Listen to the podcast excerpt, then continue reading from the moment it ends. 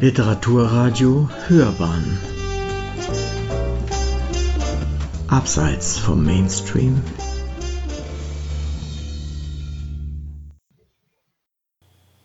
Zeichen und Zeiten. Torrel Brecke Ein rostiger Klang von Freiheit. Eine Rezension von Konstante Mattes vom Blog Zeichen und Zeiten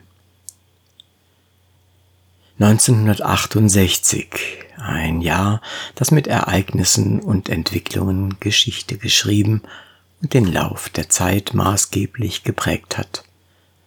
Ein politisches wie gesellschaftliches Rumoren, das auch Oslo erreicht, indem die Jugend gegen den Vietnamkrieg protestiert.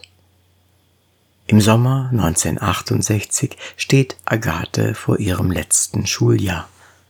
In ihrem Drang nach Freiheit wechselt sie die Schule, verlässt die vertraute Umgebung, um sich der Gemeinschaft der neu gegründeten reformpädagogischen Summerhill Schule anzuschließen.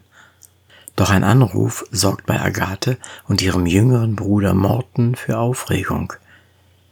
In ihrem doppelbödigen Roman Ein rostiger Klang von Freiheit erzählt die norwegische Schriftstellerin Toril Brecke von einer besonderen Zeit und einer Familie, deren Leben von mehreren Geheimnissen überschattet ist. Zerbrochene Familie. Aus Kopenhagen meldet sich plötzlich Lennart, der aktuelle Freund ihrer Mutter, die verschwunden sei die Geschwister machen sich auf den Weg nach Dänemark, um sie zu finden. Doch die erste Begegnung nach mehreren Jahren schockiert vor allem Morten. Beide treten enttäuscht die Heimreise an. Dass in der Familie einiges anders ist, spürt der Leser schnell. So leben Bruder und Schwester bei dem Ex ihrer Mutter, bei Isaac, einem Klavierstimmer. Beide wissen nicht wirklich, wer ihr leiblicher Vater ist. Sie ahnen, dass es nicht Isaac ist, trotz seiner Beteuerungen und den Signalen aus der Familie, die sich in alle Himmelsrichtungen verstreut hat. Nicht nur die Mutter, eine charismatische Jazzsängerin hat das Land verlassen. Auch ihr Bruder, Agathes und Mortes Bruder Yannick, hat die Kontakte zur Familie abgebrochen, keiner weiß, wo er lebt, seitdem er verschwand, als Agathe gerade mal fünf Jahre alt war. Bis er eines Tages kurz vor Weihnachten wieder auftaucht. Das nächste Ereignis, das das Leben der Geschwister verändern soll. Wie auch der Besuch von Tante, Onkel und Cousine aus Frankreich.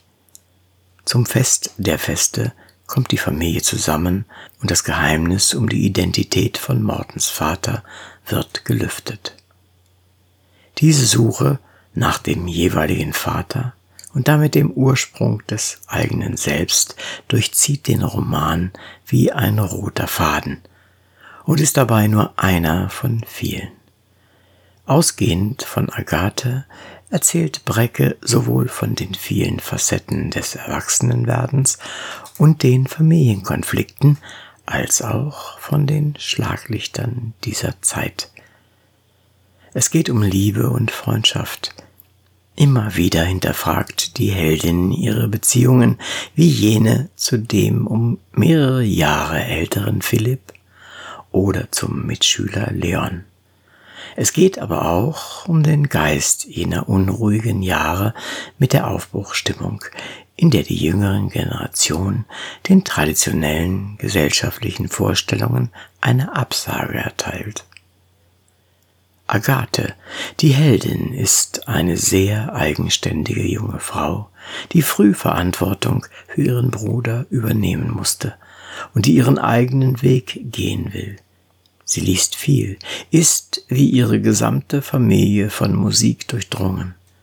Sie spielt mehrere Instrumente, hört stundenlang mit ihren Freunden Platten, während ihr Bruder nach dem Fiasko mit der Mutter in der Musik, vor allem in der der Beatles, Trost sucht und findet.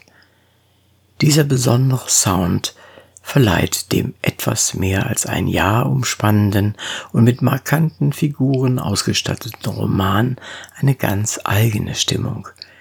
Wie auch ein besonderer Protagonist, so ist ein rostiger Klang der Freiheit auch ein Oslo-Roman, der in verschiedene Stadtteile und zu unterschiedlichen Orten führt.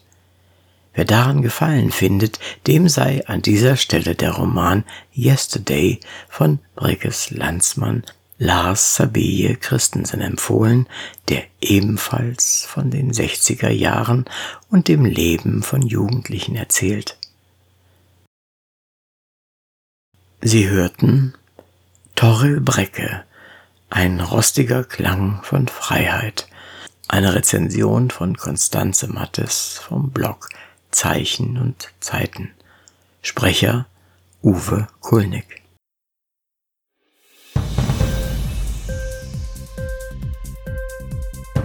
Hat dir die Sendung gefallen? Literatur pur, ja, das sind wir.